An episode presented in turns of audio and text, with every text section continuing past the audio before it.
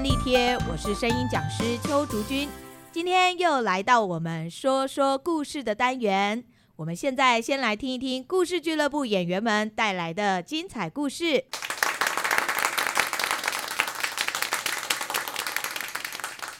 黑暗中的光明天使海伦·凯勒。海伦·凯勒一岁的时候，因为发烧，结果丧失了视力跟听力。因为听不见也看不到，所以也没办法跟人说话。他的爸妈非常着急，到处寻找能帮助海伦的老师。唉，今天又没有信件。波士顿市长学校的安娜格校长还是没有找到愿意来我们家的老师吗？我想可能不会有回信了吧。难道就没有救海伦的方法了吗？唉，焦急等待了三个星期。校长的回信终于来了，快快看看校长写了什么。好，我找到一位很好的女老师，叫做苏丽文，她很快就会去你们家了。太好了，不知道这位老师是个什么样的人，真希望老师快点来。就是啊，海伦的父母每天都在期待苏丽文老师的到来，可是过了好几个月，老师都没有出现。哎呀。为什么老师还不来我们家呢？难道是老师改变主意不来了吗？啊，唉。第二年的春天，老师终于来到海伦·凯勒家里。啊，欢迎，欢迎，欢迎！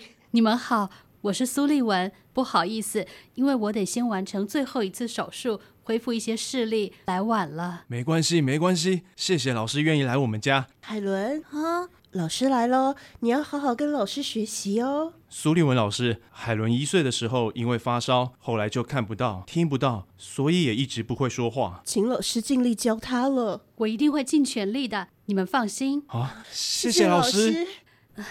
这么可爱的孩子，竟然又盲又聋又哑，真让人心疼。我一定要想办法帮助他才行。从这天起，苏立文老师开始教海伦认字。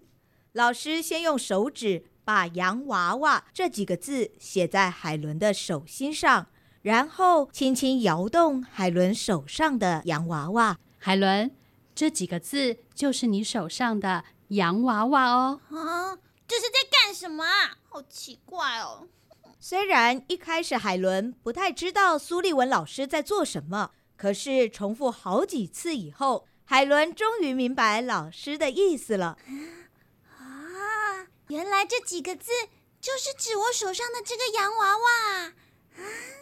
于是他也在老师的手心上写下这几个字。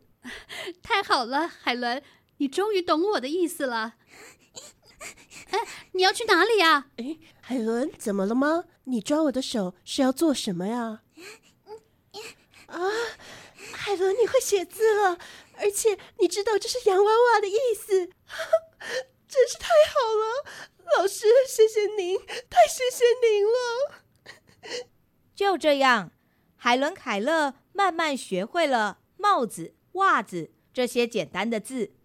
三个月以后，连走路、坐下、卧着都能写得出来。这一天，苏利文老师把水倒进茶杯里，教海伦“水”这个字。海伦，这是水。嗯。嗯，这是茶杯，不是水。海伦一直在老师手心上写“茶杯”这个词，重复好几次以后，海伦生气的把茶杯丢在地上。耶，这是茶杯，不是水。啊，啊，好了，海伦，戴上帽子，我们去院子里散步。苏立文老师并没有对海伦生气。反而带着海伦去院子里散步，让海伦的心情平静下来。嗯，我刚刚这样生气，真是太不应该了。我应该跟老师道歉才对。海伦平静下来以后，发现自己做错事了。为了向老师道歉，她把身体靠向苏立文老师，并且紧紧握住老师的手。心情比较好了吗？太好了。那我们等一下再继续学一些单字吧。好，等海伦·凯勒把家里所有东西的名称都记起来，而且用手摸到形状就能知道用途以后，苏利文老师开始带着海伦到户外认识大自然的事物。海伦，花草都需要阳光才能长大，雨水会提供花草需要的水分。嗯，小鸟会筑鸟巢、生蛋。还会照顾蛋里孵出来的小鸟哦。虽然这些事情很不好说明，可是，在重复许多次以后，海伦也慢慢了解了。啊，原来世界这么大，而且还会发生很多事情，还有很多不同的生物。苏立文老师真的是很有耐心呢。是啊，而且都是先让海伦了解，再不停重复的详细说明呢。再怎么好玩或容易的事，一直重复也会让人觉得烦呢、啊。可是，就算海伦不耐烦发脾气，苏立文老师还是这么温和有耐性呢。哎呀，我们真是遇上了难得的好老师呢！海伦真是太有福气了。就是啊，这一天，老师又带着海伦·凯勒来到附近的河边上课。原来这个世界有这么多好吃的食物、温暖的衣服跟清新的空气，让我可以活着。虽然我看不见、听不到，也不会说话，可是上天没有放弃我，真是太感谢了。海伦，啊，我们该回去吃饭了。嗯嗯，我想在这里吃。那我回去拿食物，你在这里等我。嗯好，就在老师离开以后没多久，突然刮起了强烈的暴风。啊？啊？啊！发 生什么事情了？老师，快来救我！老师，救我！海伦，啊，没事了，没事了，别怕，别怕。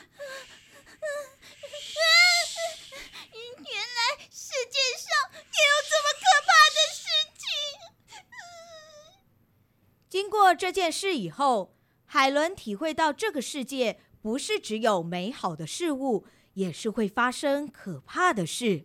海伦，今天我们来学点字，你以后就可以自己看书了。啊，这个字是洋娃娃，所以这张卡片要放在洋娃娃上面。海伦，你放对了，这个字是洋娃娃，没错。你真棒！来，这是送你的奖品，一本点字书。海伦开始阅读了，而且他读了很多书。诶，波士顿市长学校的安纳格校长又寄了一封信过来耶。哦，我看看啊，我们学校的毕业典礼即将举行，希望苏利文老师能带海伦一同前来参加。天哪！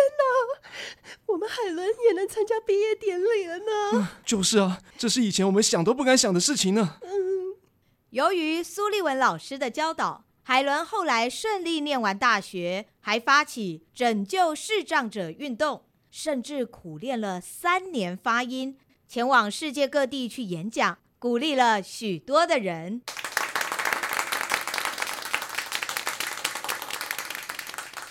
刚刚大家听到的是海伦·凯勒的故事。这个故事呢，跟之前几个月的故事都不太一样。一般童话故事比较欢乐，然后比较内心戏没有这么多。但是在海伦·凯勒里面，比较麻烦的是，因为海伦·凯勒她本身是看不见、听不到，又没有办法说话。大家刚刚应该有听到，我们其实很多都是属于内心戏，所以怎么样让人家感受得到他跟苏利文老师是用点字，还有在手心上写字交谈，以及去表现现在海伦·凯勒他是在内心 OS，就是在。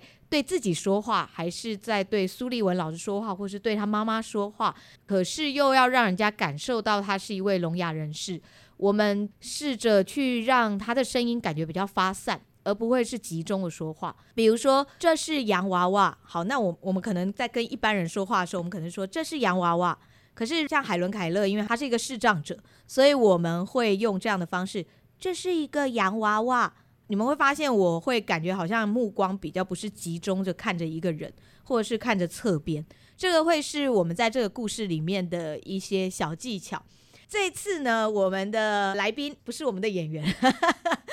我们这次邀请的呢，十年的老观众，也就是我们的 VVIP 啊，好，我们的慧瑜，Hello，大家好，我是慧瑜，慧瑜是我们的永久 VIP 观众，他从第一场来了以后，然后就一直好像中间只有两场还是三场，因为工作关系所以没有来，对，三场，我记得是三场，对，我们总共演了一百零四场，他只缺席三场，所以刚好就是一百零一场，嘿，一千零一夜故事他就包完了，我当然是除了你以外出席率最高的，对，他是仅次于我以外。出席率最高的，当初为什么第一场来听了以后，然后就一直来？因为我们第一场其实只有五位观众，那时候是觉得很解压啊，啊。是，当时说故事的方式是，其实现在也是这样子，就是一开始的时候，我们大家会欣赏演出，欣赏演出之后，呃，小王老师会提出一个 part。可能可能是他觉得最需要大家可以去尝试，或者是特别有层次、特别丰富的片段，嗯嗯，然后接下来让我们练习。嗯嗯，那练习完之后，小安老师可能会有一点点指正啊什么啊。要知道我们工作其实压力蛮大的，那平常生活 就是每天都是这样啊，呃，上班面对老板、面对客户、面对客人、面对先生，或者是等等之类的。你每天你大概就是这些，你没有办法很跳脱。嗯，但参加故事俱乐部之后，你会有一些更多的。刺激，嗯，比如说原来小女生讲话长那样，嗯，没注意过。哦，原来用点技巧，或者是哦有一些方式，它就是会让整个东西除了你看到的片面之外，可以更丰富。所以我就觉得，哎，这真的是蛮有趣的一件事情，是所以我就会当成是我每个月固定的行程，然后我就要执行它。对，真真的很感动，因为我们都是年初的时候会把十二个月的演出形式力都公告。然后惠瑜就会记录在他的行事历上，特别的排开。其实我在工作上，我我也觉得蛮有帮助的，嗯、因为我是美容师。嗯，然后美容师客人躺下来之后，他眼睛就闭上了。对，对对。所以他所有接收到后面，加上又要戴口罩，嗯、尤其是现在大家一定都戴着嘛。我总不能在客人越来越放松的时候，然后我用咬字非常清楚的方式，很侵略性的在跟他聊天。嗯其实我们都很期望大家都可以慢慢慢慢的休息，所以我会开始懂得调整我的语感。嗯，比如说他心情不好，那我可能语量或者是讲法，我就会像现在这样子，感觉上他会比较没有压力。嗯嗯。可是假若他想要了解皮肤的结构原理，嗯，我在讲课了，嗯，他可以用什么样的方式？你可以更仔细的去了解我们皮肤一层一层是怎么样组成的，你要怎么样使用保养品。我总不能很温柔的讲，他会听不进去。没错。慢慢慢慢，我觉得其实，在生活上其实也是可以很有帮助的。嗯，或者是跟先生吵架的时候，因为我们也有教过骂人。你如果遇到一只，呃，不，不能讲 一只，对不起。你如果遇到一个他怎么样都要把耳朵捂住，都不要听你讲话的人，如果没有办法断句很清楚、很强烈的让他知道说，我就是要告诉你，你必须一定要停下来听我说。嗯嗯嗯嗯。跟你糊在一起，哇！你就是这样的，我听不懂，因为我每次讲半天，像我们今天吵架这么用力，都是无效沟通。我觉得，对，真的，我没有，我们没有办法浪费时间。现在大家彼此相处的时间太少，所以其实有一些小生活上的小东西，你也会不知不觉的，哎。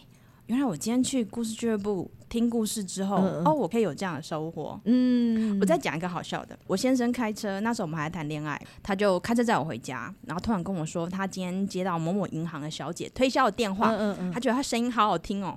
然后我就突然回头看他，我就说，你要可爱的还是性感的，都可以变给你。从此之后，他就不跟我讨论这个话题。